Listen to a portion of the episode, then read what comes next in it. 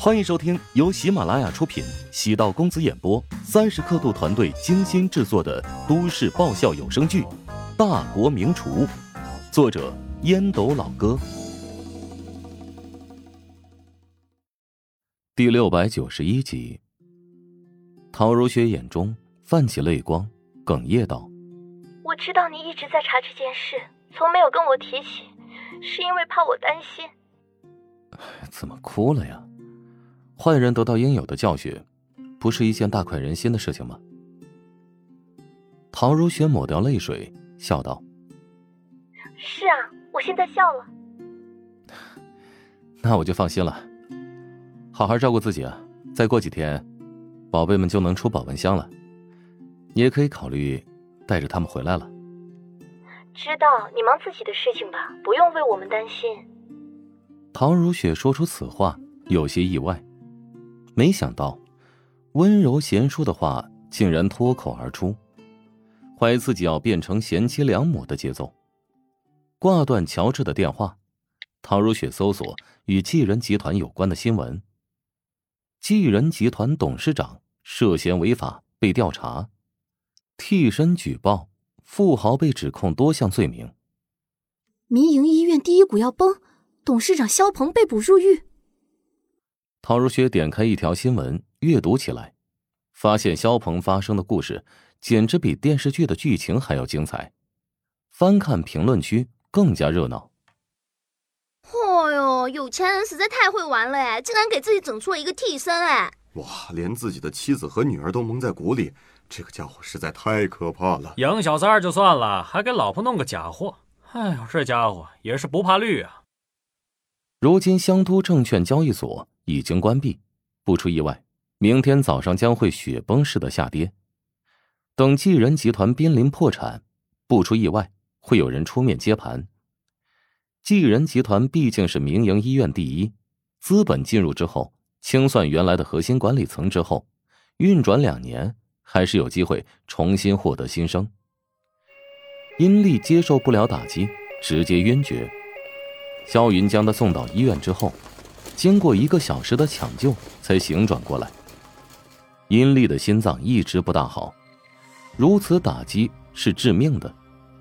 韩冰接到通知之后，匆匆赶来，见萧云疲惫的坐在椅子上，赶紧凑过去将他揽到怀中。萧云呜呜直哭：“你，我该怎么办？虽然他背叛了我们，但毕竟是我的父亲。” 我们不能见死不救啊！韩冰轻轻的抚摸萧云的后背，心中空落落的。萧家不出意外，面临衰败。继人集团若是拱手让人，自己的医药公司失去最大的支持，又该何去何从？韩冰轻声说道：“没事儿，一切有我。我们有自己的事业，账上有好几百万的资金，我可以养活你。”萧云抹掉泪水，尽管不知道韩冰是否是真心的，但这一刻他还是挺感动的，眼中喷射出怒火。一切都是那个姓乔的，是他导演了这一出戏，我爸是被他害的，我一定要报仇。跟乔治那狗东西又有什么关系？韩冰愕然，萧云陆续将自己掌握的信息跟韩冰一一阐述，韩冰听得毛骨悚然。背脊发寒，没有愤怒，唯有恐惧。岳父那么厉害的人，将秘密隐藏的那么深，都被他给挖出来了。萧云，听我一句劝，以后不要再招惹乔治和陶如雪了。仇恨给我们的生活带来不了任何变化。我忘掉一切，重新再来，相信我们过的不会比任何人差。韩冰努力温暖萧云，他怕萧云头脑一热。再去招惹乔治那个疯子。与乔治认识之后，似乎任何事都没有顺利过。每当自己有任何蠢蠢欲动的想法时，都会被乔治狠狠的敲一记闷棍。被打怕了之后，就会下意识的躲着走。韩冰对现在的生活其实很满意了，但没有了萧家的支持，跟如日中天的乔治作对，完全就不是一个级别的对抗。萧云看出了韩冰的心态，冷声道：“你究竟是不是男人？韩冰愕然，意识到萧云的大脑完全被仇恨占据。我当然是男人，也会报复乔治，但前提是先将自己的情况稳定下来。继人集团现在内部肯定很混乱，如果你父亲破产的话，我们的实力将大幅度削弱，跟乔治对抗就少了资本。韩冰努力解释，希望萧云冷静下来。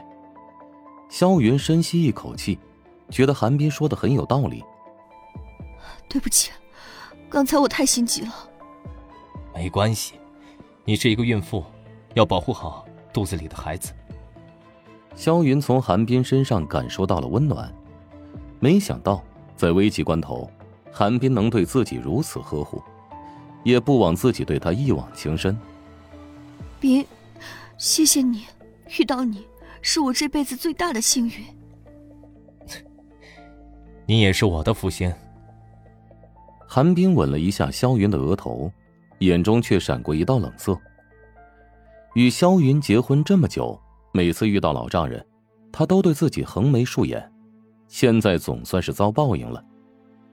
韩冰在萧云的逼迫之下，已经变成了一个优秀的演员，他可以很好的控制自己的情绪，不让别人发现自己的真心想法。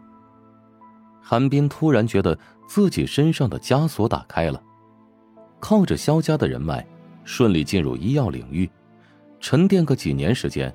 想要成为身价过亿的富翁，并不是一件难事。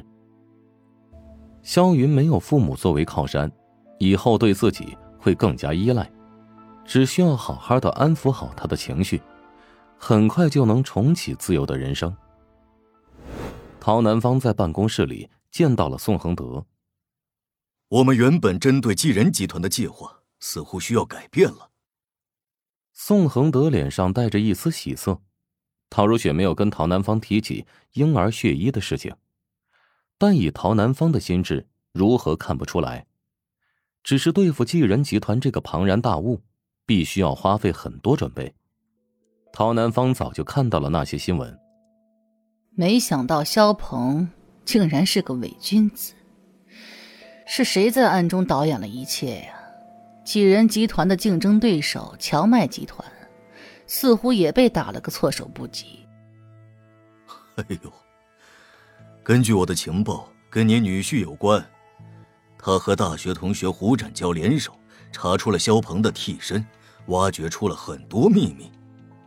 陶南方愕然半晌，嘴角浮现出一抹笑容。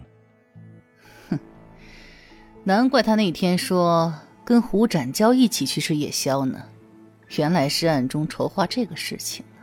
宋恒德从来没有看到过陶南方还有这样的表情，竟然是微微一呆。接下来怎么办？跟荞麦集团联络，承诺协助他们抄底。宋恒德眼中露出亮色，微微颔首。计划有变，往好处变化。乔治暗中行动，至少帮陶南方省了十多亿。本集播讲完毕，感谢您的收听。如果喜欢本书，请订阅并关注主播。喜马拉雅铁三角将为你带来更多精彩内容。